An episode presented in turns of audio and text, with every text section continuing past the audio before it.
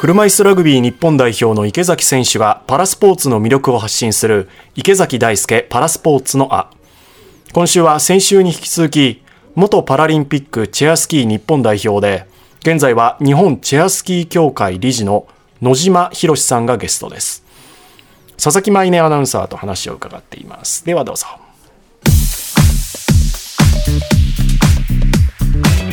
2回事故にあったり、はい。練習の時にはい怪我されたり、まず17歳ではい。事故に遭われた、うん。障害を持った時うのん。気持ちとか、うん。どんな状況だったんですか、あのね、僕の頃、今から43年前あのね、障害者、車椅子の人見たことないのよ。テレビにも出てこないし、街にも障害者いないし、車椅子なんてほぼほぼ見たことない。まあ障害者なんて言葉だって、まあ、あんまりめったに聞いたこともない。はいぐらいの時代で、で、そんな中、あなた今日歩けないので、今日から車椅子の生活になりますよって言われても、車椅子の生活ってどんなか知らないもん、俺。悲しみようがない。あ街にもいなかったっていうのはちょっと不思議ですけどなまあ、今不思議でしょ、まあ、昭和の頃ってそうなのよ。障害者っていないわけじゃないけど世に外に出ない引あき出しの奥に隠しちゃうみたいな。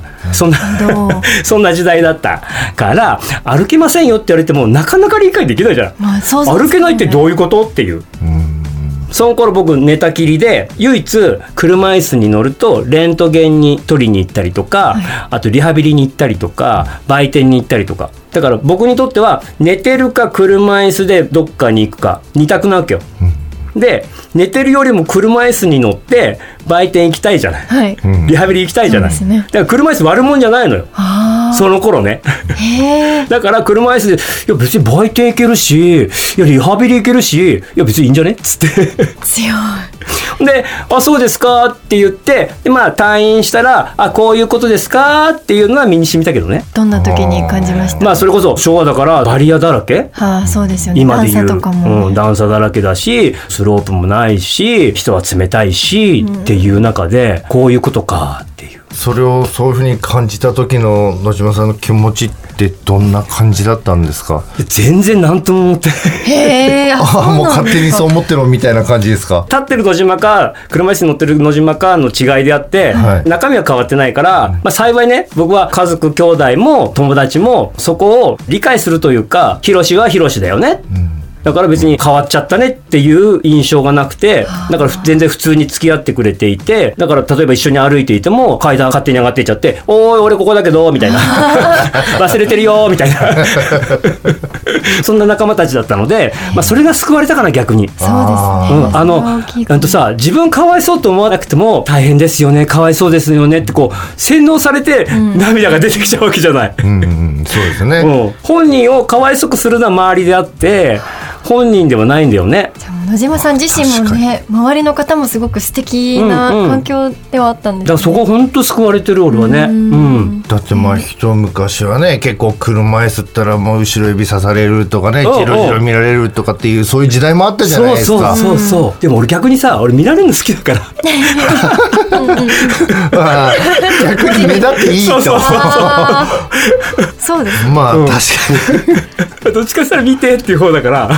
人より目立ってよかったなっていう感じで。うん。ポジティブですね。ねえ素敵。でも36歳の時にうんうん。もう一度大怪我をうん。されて、それはそうそう。どういう状況で？この時は長野オリンピック・パラリンピックの開会式の前の日にスキーの競技だと思想ができるのね、はい。貸し切ってあってで一人ずつ「はい下見していいですよ」みたいな。自由に滑っていいですよっていう時があって地元開催だけど綺麗なバーンで滑ったことがないわけよそこは。でもその日はピシッとめちゃめちゃ綺麗になってるわけよ。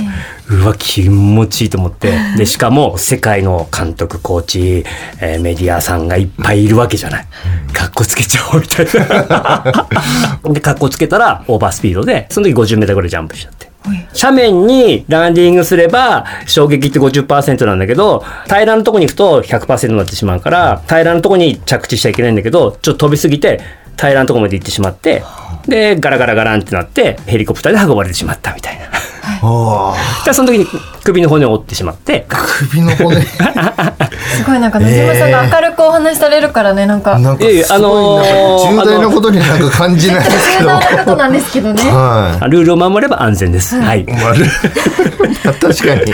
ルールは守りましょうですね、はい。はい。それでもう怪我しちゃったしやめようかなっていうのは思わなかったんですか？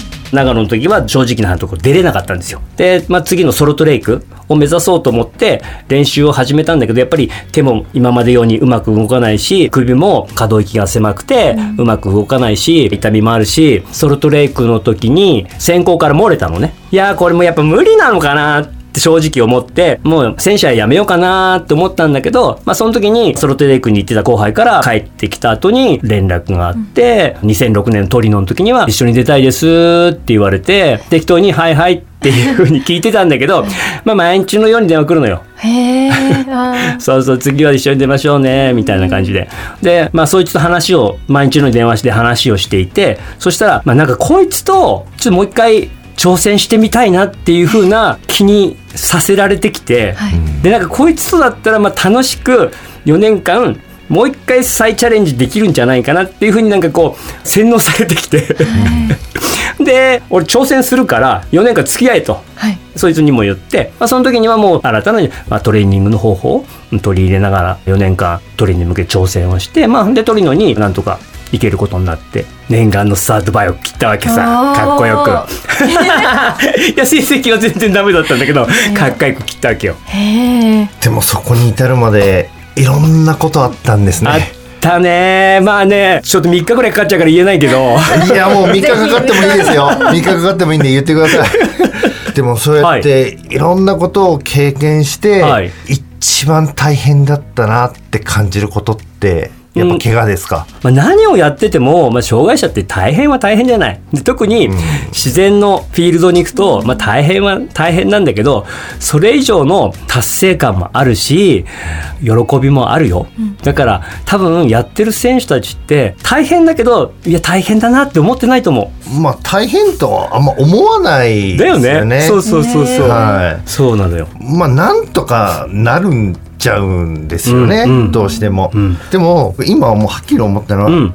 島さんはいろんな困難を楽しんでるんですよ。ああ、そんな印象あっていうふうに。すごい感じる。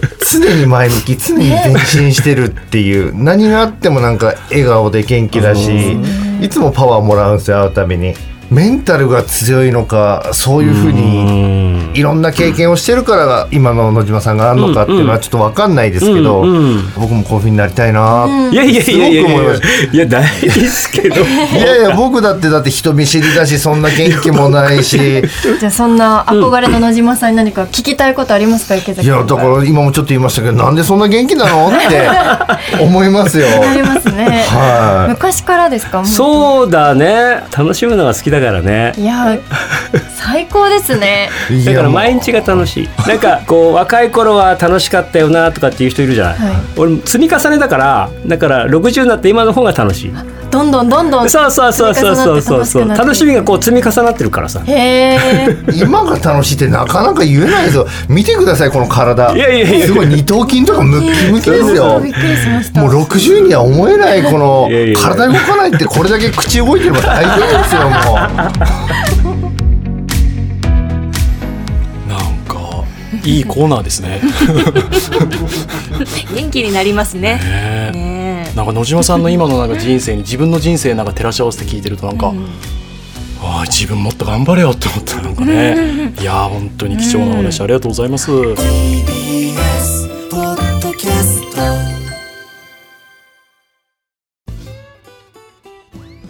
パンサー向かいのフラット木曜日のパートナーを担当する横澤夏子です。バタバタする朝をワクワクする朝に変えられるように頑張りますパンサー向井のフラットは月曜から木曜朝8時30分から。